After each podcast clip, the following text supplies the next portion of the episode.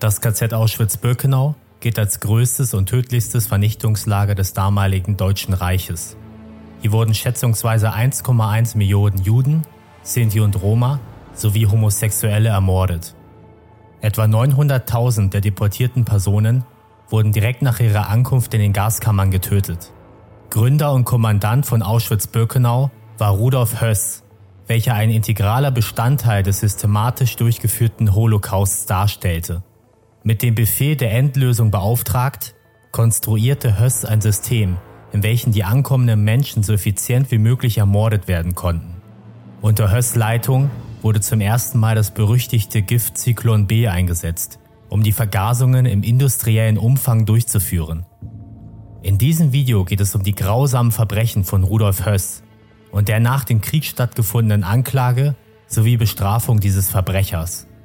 Rudolf Höss wurde am 25. November 1901 als Sohn eines Kaufmanns in der Stadt Baden-Baden geboren. Seine Familie waren strenggläubige Katholiken und sein Vater wollte, dass er ein katholischer Priester wird. Nach dem Ersten Weltkrieg war Rudolf Höss in verschiedenen nationalistischen Gruppierungen aktiv und soll in Anschlägen gegen polnische und französische Besatzungstruppen verwickelt gewesen sein.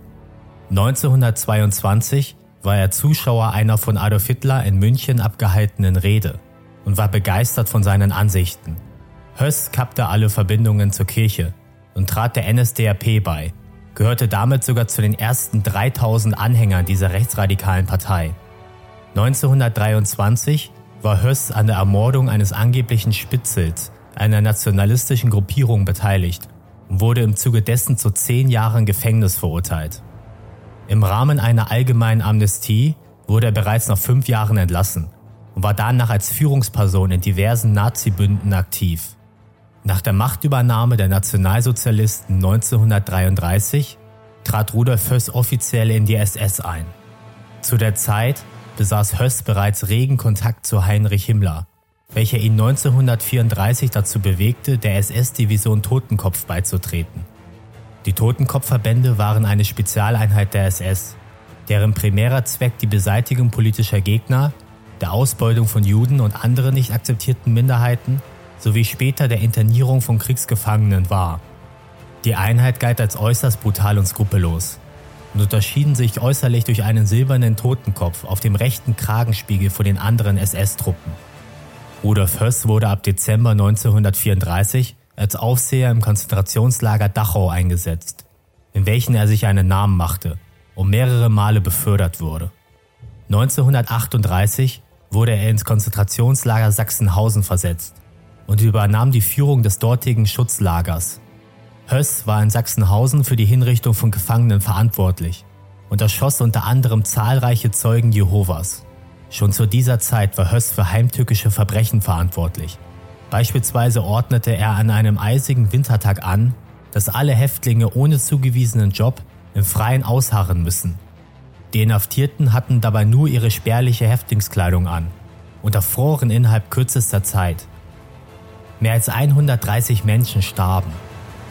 Am 1. September 1939 begann mit dem Überfall auf Polen der Zweite Weltkrieg und innerhalb kürzester Zeit wurde das Land vollständig erobert.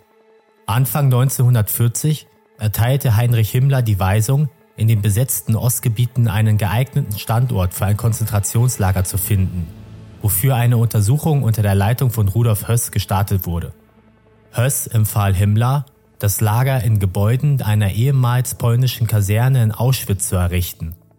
Und der Reichsführer SS ordnete Ende April offiziell den Bau des berüchtigten Konzentrationslagers Auschwitz an. Höss wurde zum Lagerkommandanten von Auschwitz bestimmt.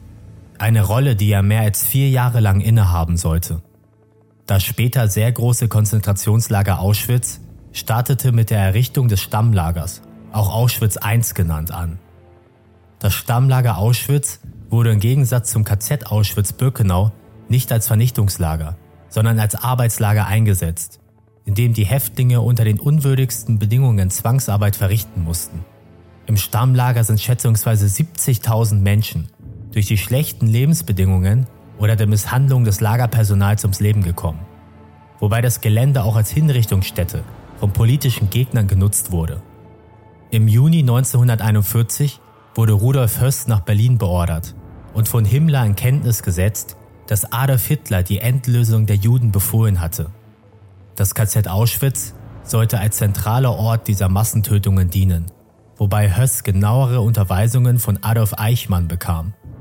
Als einer der Hauptorganisatoren des Holocausts kannte Eichmann die Anzahl der zu erwartenden Transporte und teilte diese an Höss, wobei er zusätzlich klarstellte, dass für die Ermordung nur Gas in Frage kommen würde. Die nächsten Monate experimentierten Höss und seine Untergebenen mit verschiedenen Vergasungsmethoden, welche an ahnungslosen Häftlingen durchgeführt wurden. Dabei stellte sich Zyklon B als besonders wirksam heraus, welches eigentlich primär als Pestizid zur Entlausung eingesetzt wurde. Höss sagte später im Prozess aus, dass ihm die Wirksamkeit von Zyklon B davon überzeugt hatte, dass die Massenhinrichtungen nun beginnen konnten. Im Oktober 1941 begann der Bau des Vernichtungslagers Auschwitz-Birkenau und damit die systematische Durchführung des Holocausts. Die meisten Häftlinge kamen mit dem Zug in Auschwitz-Birkenau an und wurden über eine Entladerampe ins Lager getrieben.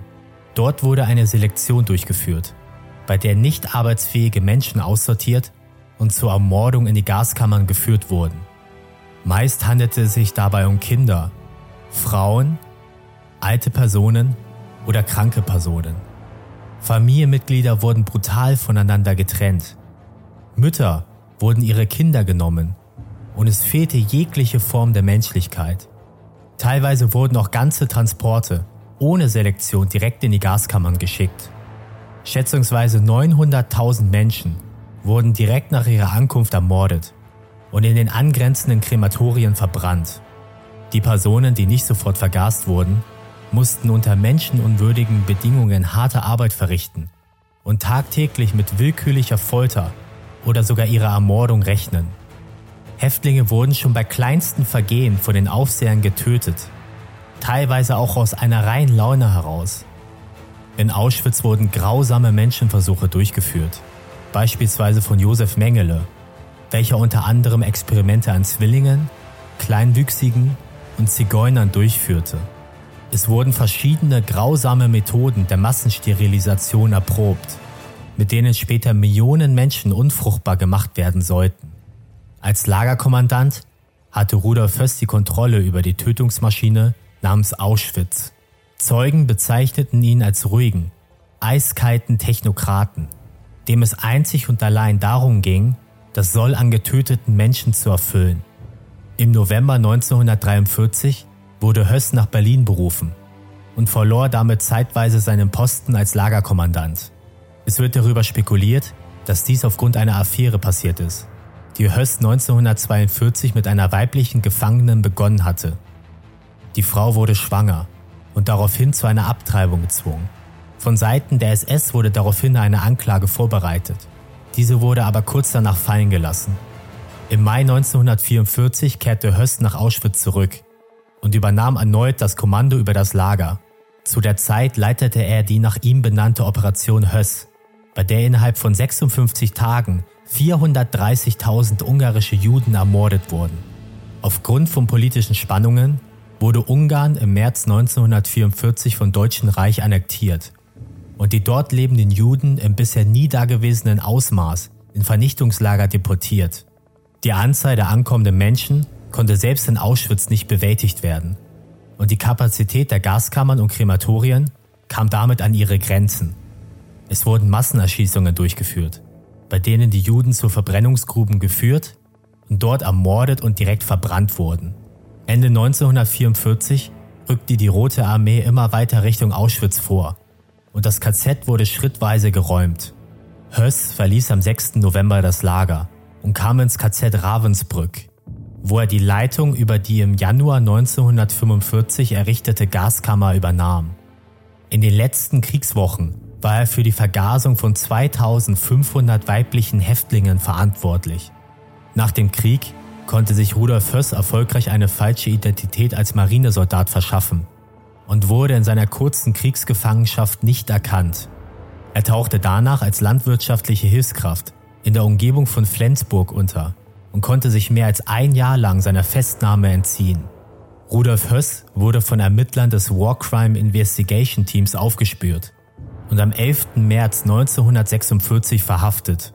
Bei der Festnahme gab sich Höss als Gärtner namens Franz Lang aus, konnte aber aufgrund seines Eherings identifiziert werden.